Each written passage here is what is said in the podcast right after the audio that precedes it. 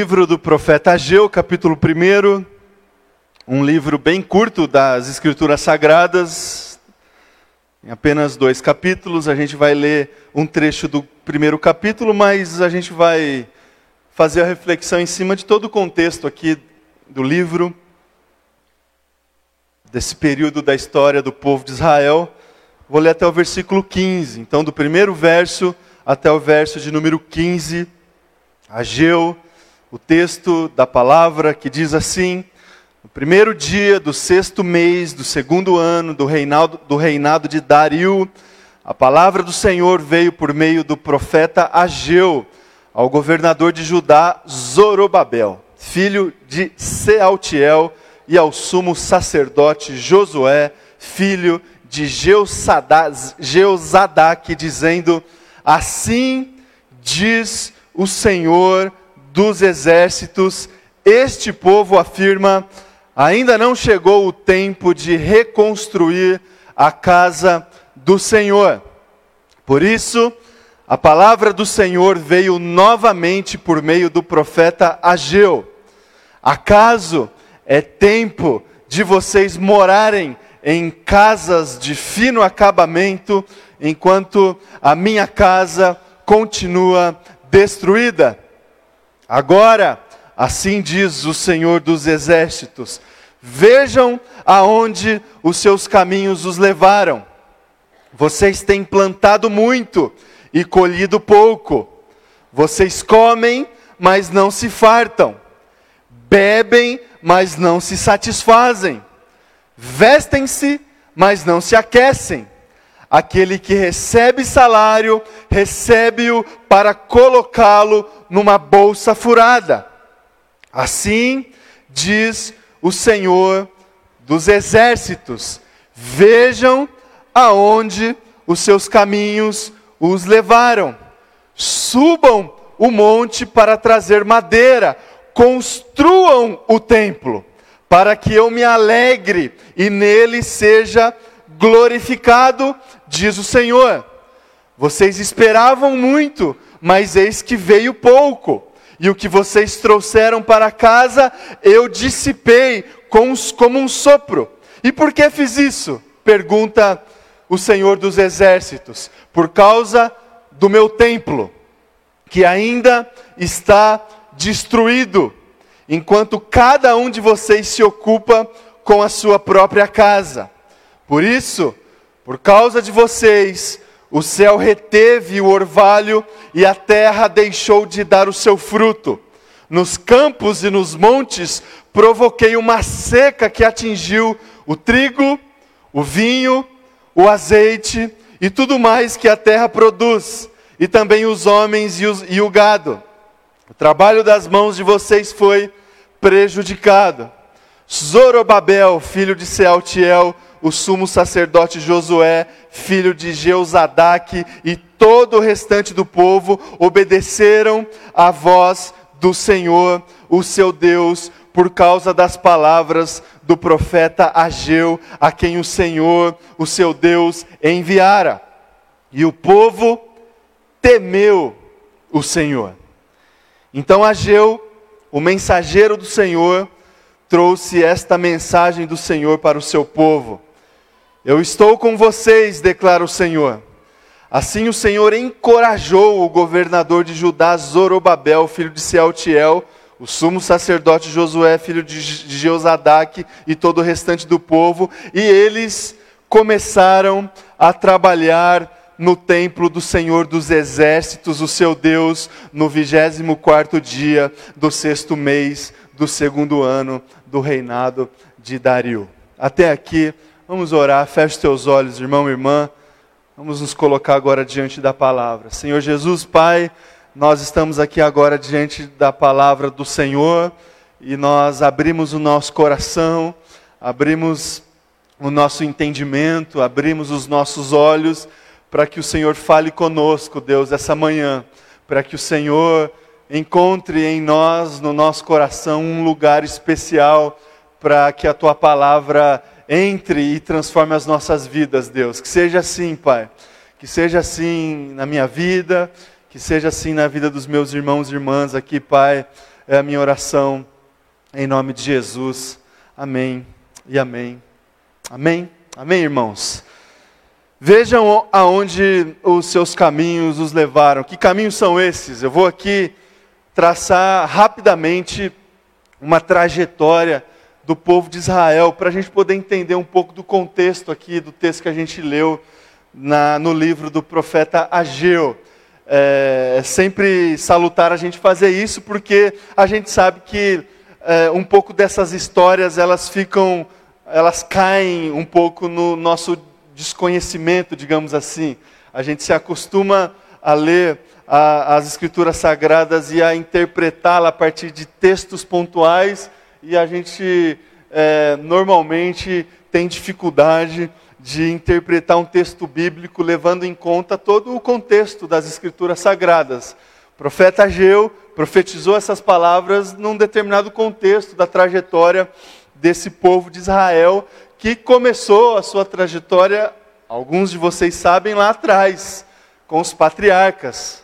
Abraão, Deus de Abraão, de Isaac, de Jacó. Vocês lembram dessas essas expressões? José, os patriarcas. A história desse povo começa lá atrás e depois a gente entra naquele período da história que ah, o povo ele fica exilado no Egito sob a liderança de Moisés, esse povo é convocado a partir para anos de peregrinação, a sair do Egito e quando as histórias dos patriarcas, sobretudo a história e a presença de José já não surtia muito efeito no Egito, esse povo começou a ser perseguido, esse povo começou a ser subjulgado.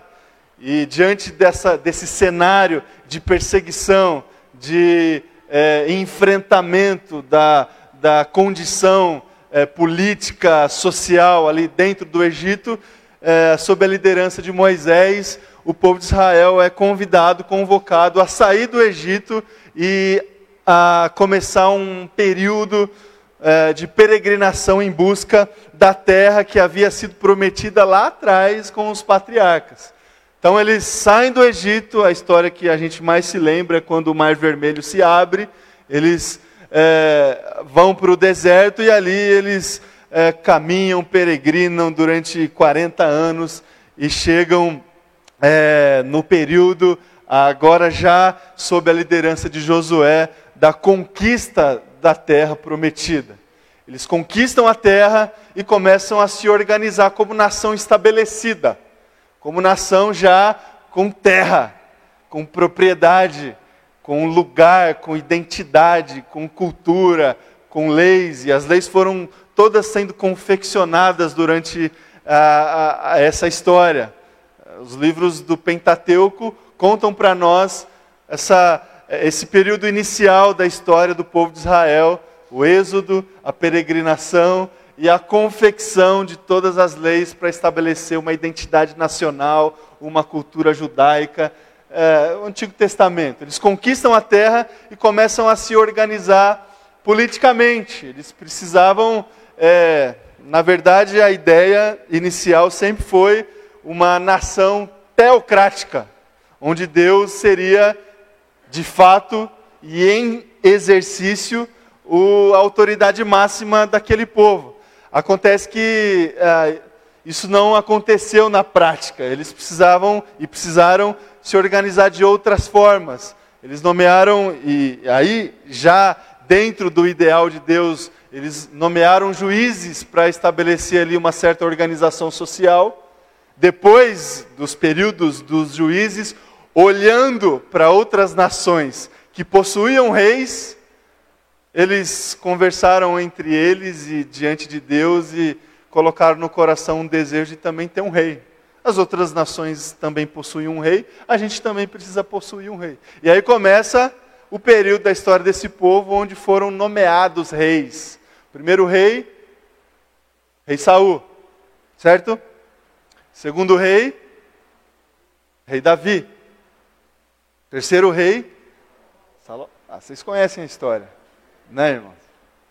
E aí depois é, o reinado de Salomão foi muito especial na história É, reinado de Saul, muito confuso, muito, muito, muita, muitos embates, porque Davi já havia sido consagrado rei, e aí Saul entra, desobedece. O reinado de Davi é um reinado próspero. Ah, os anos de glória, os anos de conquista, um rei da guerra, um rei do combate, o rei da conquista. Tanto sangue foi derramado pelas mãos de Davi que Deus não concedeu a ele a graça de construir o templo. Ficou para Salomão, seu filho. E Salomão construiu o templo. Salomão construiu ah, essa grande, essa, esse grande símbolo da presença de Deus no meio do povo, o templo, que simbolizava isso, que simbolizava o local sagrado, o local da palavra de Deus proferida, o local dos sacrifícios ofertados, o local da comunhão, o local da lei sendo compartilhada, o templo. O templo do Senhor foi construído no reinado do rei Salomão.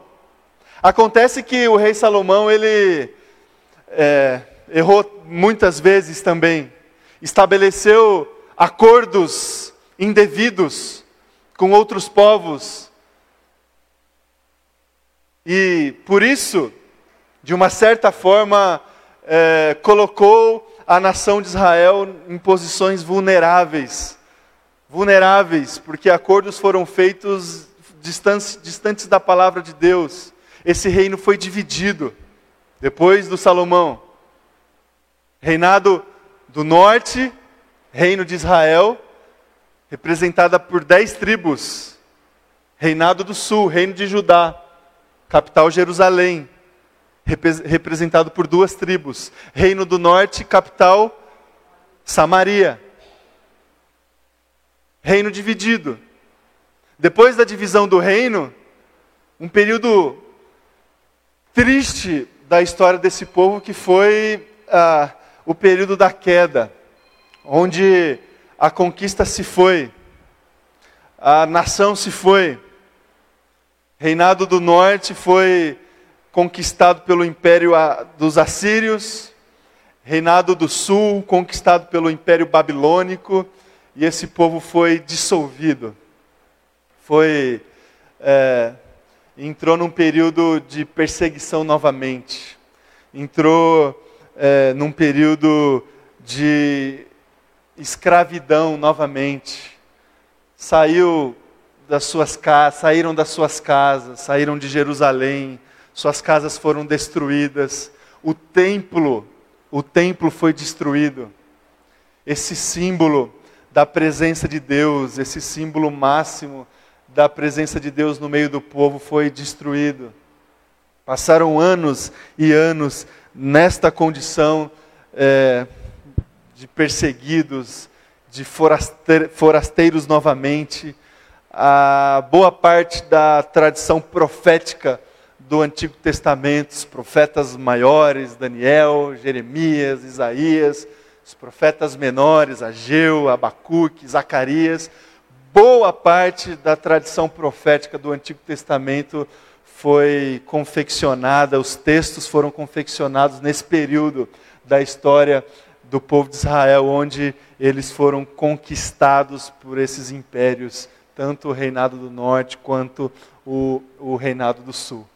Os anos se passaram, os governos se passaram, os impérios eles se passaram e eles conquistaram, depois de um decreto do rei Ciro, a possibilidade de retornar. De retornar para suas casas, de retornar para Jerusalém, de retornar para os seus locais. Numa situação, numa situação é, de profunda tristeza, de buscar esperança no coração. E, aí a gente se lembra de alguns salmos aquele período do saltério que a gente conhece como os salmos de subida, ou os salmos de peregrinação. Esse período da história onde o povo está retornando para Jerusalém, para reconstruir a sua vida, para reconstruir a sua casa, para reconstruir o templo.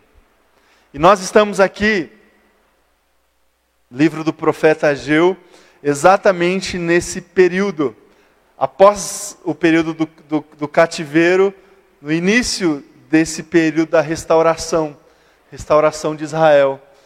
Mais ou menos ali para você se localizar na história, os anos 400 a 500 antes de Cristo. Percebam a proximidade, historicamente falando, entre esse período e a vinda de Jesus Cristo. 400, 500 anos antes de Jesus Cristo. Quando Jesus Cristo chegou e chega, ele chega um pouco é, convivendo com esse contexto da reconstrução, da expectativa da reconstrução, da expectativa do reestabelecimento do reinado de Israel, o reinado soberano de Israel, aquele reinado que esse povo havia experimentado lá atrás com Davi. Percebam a proximidade. E aí a gente leu aqui a profecia de Ageu. O que estava acontecendo aqui, meu irmão e minha irmã, na, nesse retorno desse povo às suas casas e esse povo sendo é, conclamado, desafiado à reconstrução, sobretudo a reconstrução do templo. Esse povo, num período inicial, ele negligencia a construção do templo. Olha só. Eles retornam, eles ganham o direito de liberdade, digamos assim, e voltam para suas casas, e um período de negligência. Ao invés de se importar com aquilo que de fato era crucial, prioridade para eles, a presença do Senhor, o local da presença do Senhor. E aqui a gente precisa entender também um pouco como que se dava a atuação e a presença de Deus no Antigo Testamento. No Novo Testamento, Jesus nos deixou o Espírito Santo. Eu vou falar um pouco sobre isso. O Espírito Santo está em todos os lugares, está em nós. E olha que incrível, o, o templo o templo do Senhor agora somos nós. Amém? A presença do Senhor está em nós. O local dos sacrifícios espirituais que precisam acontecer na vida espiritual está em nós. Mas antigamente, tudo toda, toda essa dinâmica que acontece dentro de nós hoje, a partir da nossa espiritualidade, acontecia no templo no Antigo Testamento. Então, ao invés de, de eles cuidarem da vida espiritual deles, que se limitava à presença do Senhor, simbolizada pelo templo, que eles fizeram? Negligenciaram. E começaram a construir, em primeiro lugar, a reconstruir as suas próprias casas, os seus locais, é, priorizaram isso em detrimento à reconstrução do templo. E vocês perceberam as palavras do profeta Ageu nesse sentido. O profeta dizendo assim: vocês têm plantado é, muito e colhido pouco. E olha que é, princípio incrível que o profeta Ageu identifica aqui quando ele escancara essa realidade nesse período da história do povo de Israel, quando eles negligenciaram a construção do templo em detrimento à construção das suas próprias casas. Insatisfação. Por causa da negligência, por causa da inversão da, das prioridades, eles priorizaram a, a, a, as vontades pessoais em detrimento à vontade de Deus. O que, que aconteceu? Insatisfação insatisfação. E essa é uma lógica invertida do reino de Deus, que a gente custa entender e custa aprender.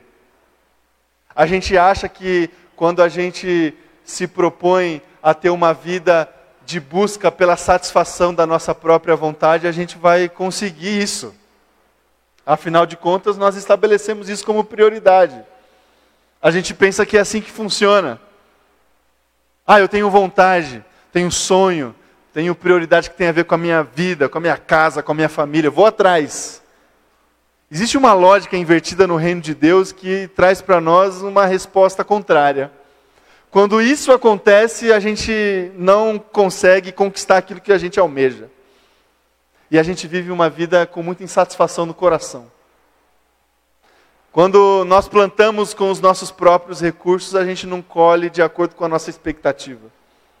Quando a gente corre atrás da comida e da bebida com as nossas próprias forças, a gente, continua com fome, continua com sede. Quando a gente corre atrás das nossas vestimentas com o nosso próprio recurso, com a nossa própria, com a nossa própria força, a gente continua passando frio. Olha que interessante, irmão e irmã. E olha que interessante depois, depois desse período da história, a gente vai lá para o Evangelho de Mateus, capítulo 6. Palavras de Jesus no contexto do Sermão do Monte. Busquem, em primeiro lugar, o reino de Deus, sua justiça. E as demais coisas vos serão acrescentadas. O que são essas demais coisas? Comida, bebida e vestimenta. Não é assim que começa Mateus capítulo 6? Comida, bebida, vestimenta. Se vocês quiserem comida, bebida, vestimenta, ou, ou seja, se vocês quiserem satisfação, é, cálice cheio, transbordando, busque em primeiro lugar o reino de Deus. Esse é o mesmo princípio do livro do profeta Ageu. Eles se colocaram a buscar em primeiro lugar os seus reinos, a reconstruir as suas casas. E o que aconteceu? Insatisfação. Faça uma breve análise na tua vida, no teu coração, em relação ao nível de insatisfação que há dentro de você. O nível de insatisfação que há dentro de você em relação às suas vontades estabelecidas, em relação à comida, à bebida e à vestimenta e a trabalho. Olha o, o, o, verso que o profeta Ageu o verso que o profeta Ageu utiliza para terminar essa reconstrução, essa construção retórica é incrível, né? O trabalhador recebe o salário e guarda no bolso sem fundo. Já sentiram assim ou não? Satisfação. A gente trabalha, a gente se esforça e, e parece que, que não acaba. A gente come e parece que ah, não precisa de mais. A gente bebe e precisa de mais. A gente ganha dinheiro e precisa de mais. Precisa de mais, precisa de mais. Será que não há um desajuste na nossa vida, meu irmão e minha irmã, que tem gerado essa insatisfação no nosso coração? O que que, o que, que, no, o que, que gera sofrimento para nós? E aqui é uma pergunta central da reflexão que eu faço com você aqui essa manhã. Qual que é o motivo do nosso sofrimento? É a destruição da nossa casa ou a destruição do templo do Senhor? Por que, que a gente sofre? Quando esse povo voltou cativo para Jerusalém e outras cidades, eles viram tudo destruído. Eles choraram mais por quê? Pelo quê? Que as suas casas estavam destruídas ou porque o templo do Senhor estava destruído? Qual que é o motivo do nosso sofrimento? É porque as nossas vontades não estão sendo satisfeitas ou porque a gente não tem cuidado do templo do Senhor? Qual que é o motivo do nosso choro? É porque a gente não está conseguindo reconstruir a nossa casa ou porque a gente não está construindo, não, não está conseguindo reconstruir o templo do Senhor?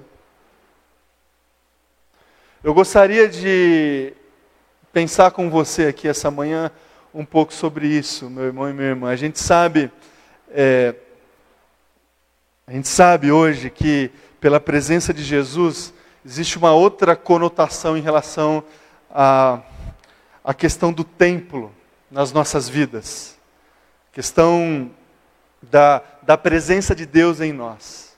Olha, João capítulo 2. Eu vou ler aqui um, um, trecho dessa palavra, você não precisa abrir, mas presta atenção. Jesus dizendo: Tirem essas coisas daqui. Se lembram dessa passagem? Jesus chegando onde? No templo. João capítulo 2. E Jesus chegou ali e dizendo isso: tirem essas coisas daqui. Parem de fazer da casa de meu pai um mercado. Seus discípulos lembraram-se que está escrito: o zelo pela tua casa me consumirá.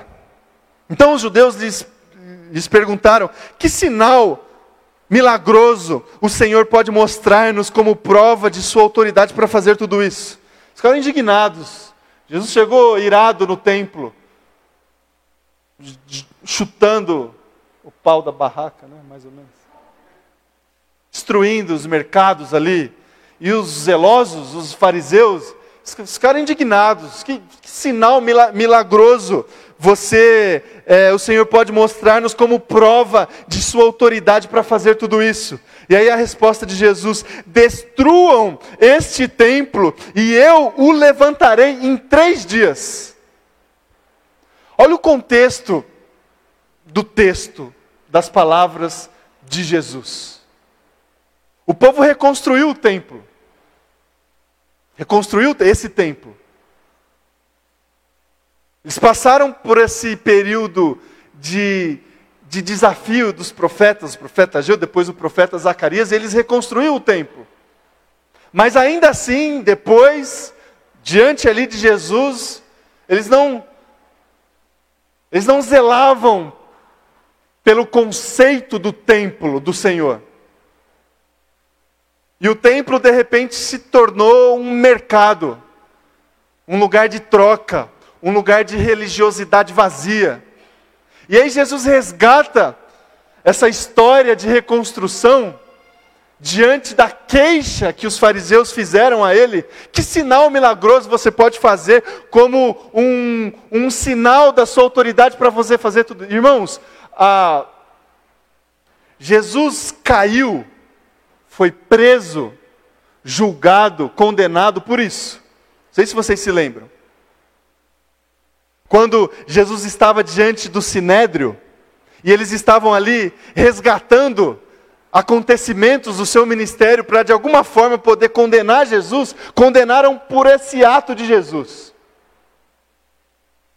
Por essas palavras de Jesus: destruam este templo e eu o levantarei em três dias. Olha que incrível as palavras proféticas de Jesus.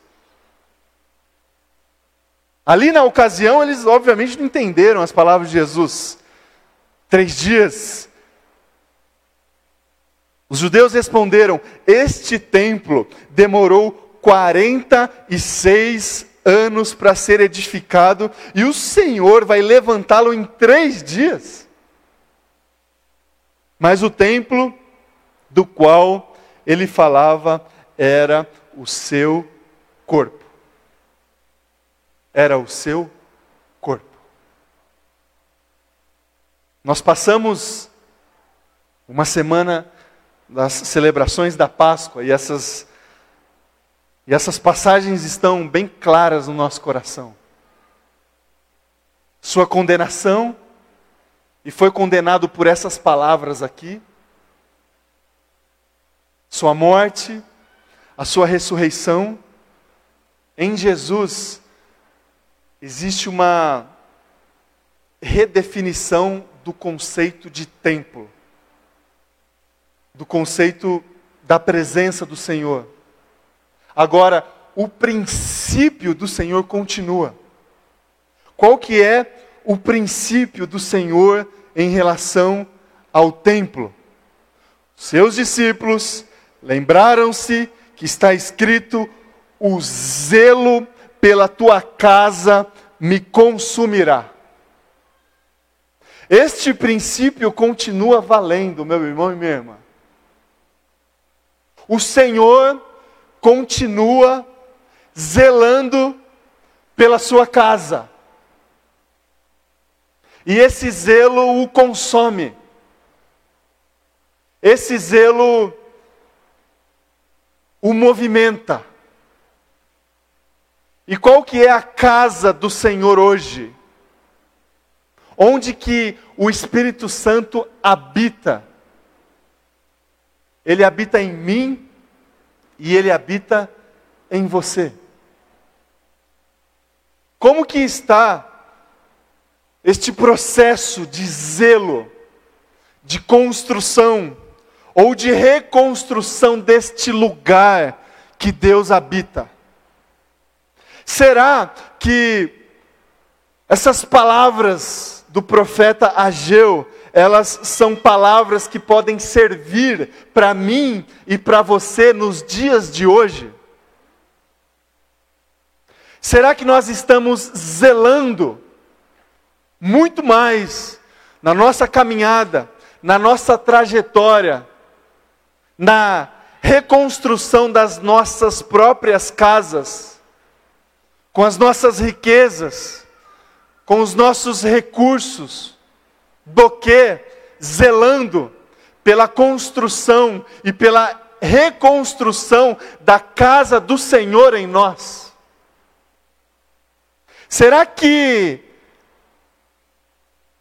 nós precisamos, assim como o povo de Israel precisou nesse período da história, ouvir de Deus essas palavras: vejam aonde os seus caminhos os levaram.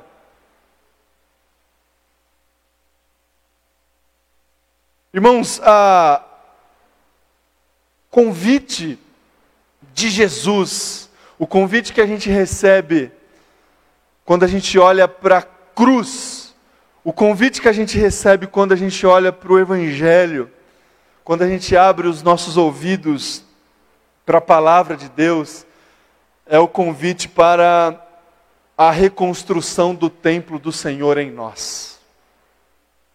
A reconstrução do templo do Senhor em nós o quanto que nós estamos zelando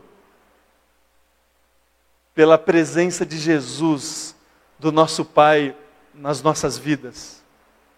Ou o quanto que nós estamos negligenciando nas nossas vidas a presença do Senhor. Irmãos, a gente precisa entender isso. A gente precisa conseguir ultrapassar essa barreira da construção da sabedoria cristã nas escrituras sagradas e entender que a presença de Jesus, a presença transformadora do Senhor, ela é efetivamente ministrada dentro de nós. Apesar dos locais especiais, apesar das celebrações especiais, apesar das datas especiais, Deus ele quer habitar em você, meu irmão e minha irmã. Ele quer fazer parte da sua vida.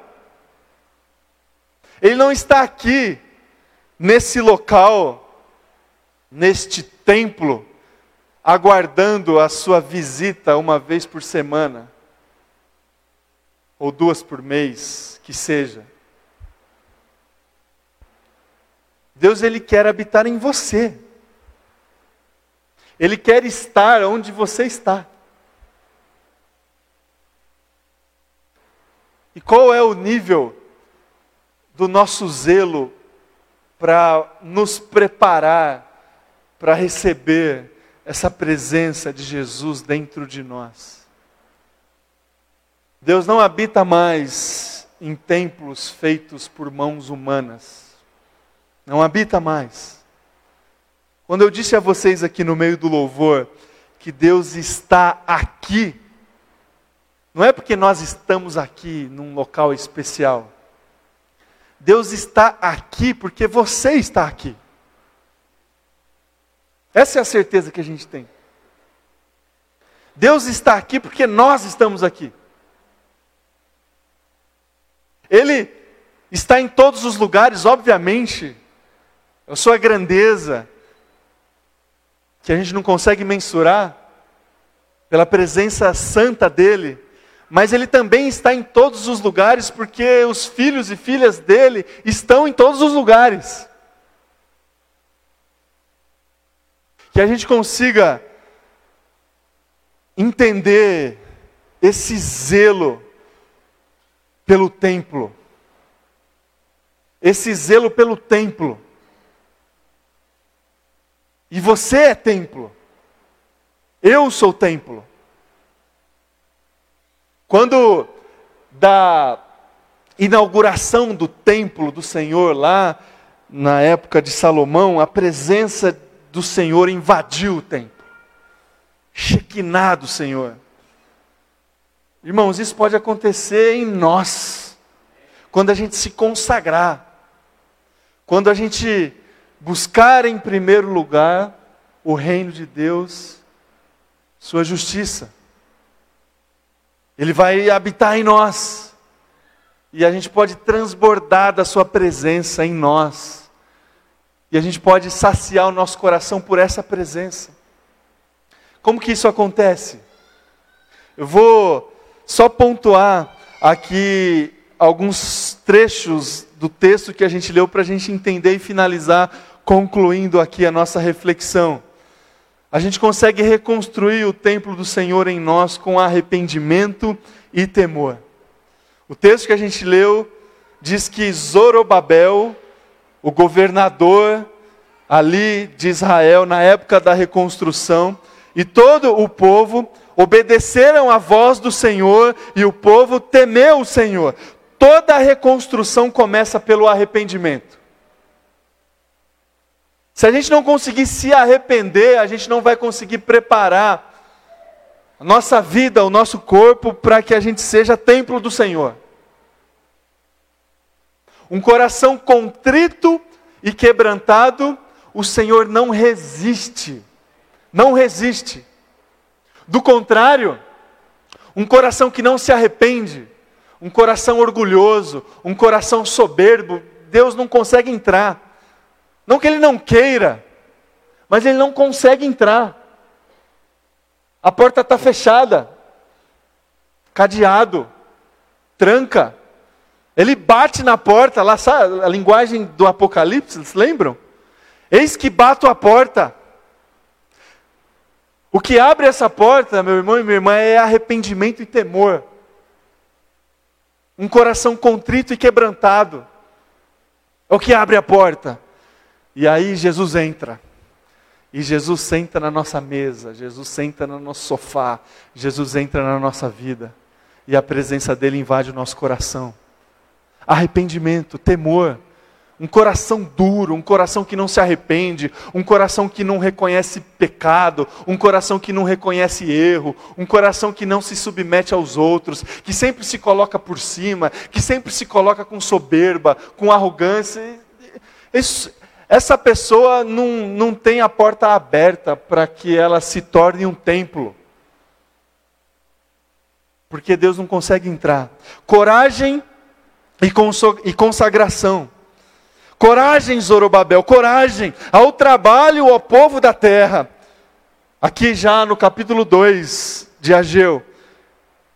Porque eu estou com vocês, reconsiderem em que condições vocês viviam antes que se colocasse pedra sobre pedra no templo do Senhor, capítulo 2. Coragem, coragem, povo de Deus, reconsiderem Reconsiderem os seus atos, reconsiderem o seu estilo de vida, reconsiderem os seus equívocos, façam diferente. Não apenas se arrependam, mas mudem de vida.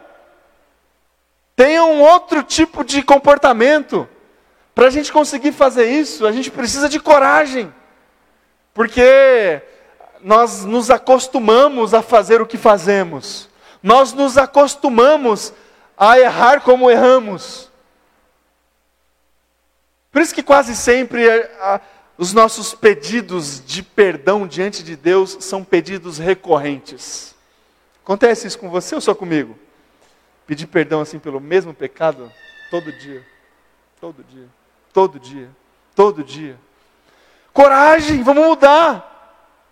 Vamos mudar isso fazer diferente, se consagrar.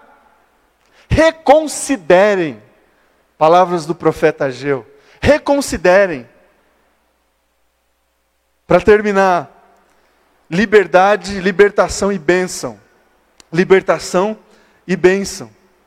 Derrubarei tronos e destruirei o poder dos reinos estrangeiros, declara o Senhor: farei de você um anel de selar, porque o tenho escolhido.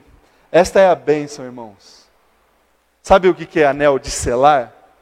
O pessoal aqui assiste coisa antiga, Game of Thrones, essas coisas aí. Sabe, antigamente o pessoal mandava carta e fechava o envelope colocando, às vezes até sangue, né? É, uma tinta ali e, e, e, o, sabe o carimbo dessa tinta que fecha o envelope? Às vezes era feito com esse anel de selar. O, assinatura. Assinatura de um reinado, de um rei. Irmãos, a, quando a gente abre o nosso coração com arrependimento, com temor, quando a gente se propõe a ter uma vida com coragem no coração, sem timidez nesse sentido. É nesse sentido que Jesus diz assim: que os tímidos não herdarão o reino dos céus. Entendam essa expressão. Os tímidos não herdarão o reino dos céus. Quem, quem são esses? Sou eu que sou tímido pra caramba? Não. É quem não tem coragem de mudar. Quem não tem coragem de, de, de reconsiderar. E a consequência disso, um selo. Somos selados. Selados pelo Espírito Santo. Selados por Jesus. Desfrutaremos e já podemos desfrutar do reino. Do reino. Hoje e desfrutaremos por toda a eternidade, porque somos templo, somos habitação do Senhor. Libertação, libertação da morte, libertação de uma vida limitada às nossas próprias vontades mesquinhas e pequenas, libertação do pecado, libertação dos nossos adversários, dos estrangeiros, quem são esses? Quando Deus habita em nós, somos libertos de tudo que nos aflige. E recebemos esse selo, o selo da salvação, o selo da plenitude da presença do Espírito Santo em nós, que nos leva a uma vida de eternidade, em eternidade, na presença de Jesus. Fica aqui o convite para mim, o convite para você essas palavras proféticas de Ageu para nós. Reconstruam, reconstruam o templo do Senhor. Reconstruam. Não este aqui, que às vezes até precisa de uma reforma ou outra, mas reconstrua o templo que é você, meu irmão e minha irmã. Abra o teu coração para Jesus. Vamos orar. Se coloque em pé aí no seu lugar.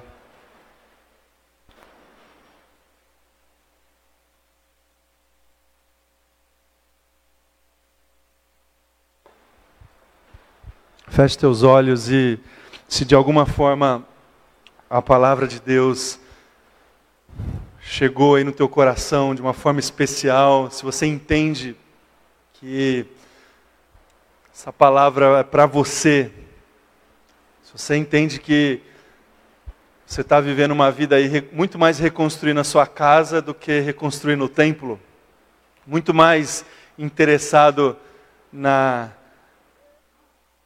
na vida que você pode ter a partir dos seus recursos do que na presença de Jesus, receba essa palavra com coragem. Não é uma palavra assim muito fácil de ouvir.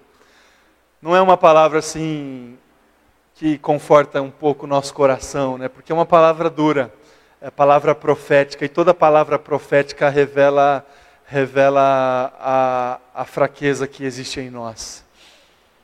Mas se é o teu caso, se submeta, meu irmão e minha irmã, você não vai se arrepender. Abra o teu coração, abra a tua vida para que Jesus entre em você, para que Jesus reconstrua a sua vida, para que Jesus se torne vida em você. Olhe para a cruz, olhe para as palavras de Jesus. Veja o que existe de mercado aí dentro de você, sabe? O que você utiliza como barganha, como troca, o que você utiliza como alicerce assim na sua vida, o que te sustenta, dinheiro, família, filhos. Irmãos, Jesus não quer nada no lugar dele. Quer nada no lugar dele. Nem família ele quer. Aquele que não consegue deixar pai e mãe para me seguir, não pode me seguir. O que, que, o que, que tem te alicerçado ali? Os mercados. Deixa Jesus entrar. Deixa Jesus bagunçar. Deixa Jesus purificar. Não que essas coisas irão sair das. Não. É prioridade. Prioridade. Você vai continuar preocupado com a tua casa, mas que a, a sua prioridade seja o reino de Deus, o templo do Senhor. Pecado, o que, que você tem feito que, que já não te machuca mais, que, que já foi cauterizado, que já foi cauterizado, já, já faz parte do seu dia a dia. Você não se afeta mais. Que Jesus volte a te incomodar por pecados que a gente comete. Porque isso atrapalha muito, irmãos. Atrapalha demais. Demais, demais, demais.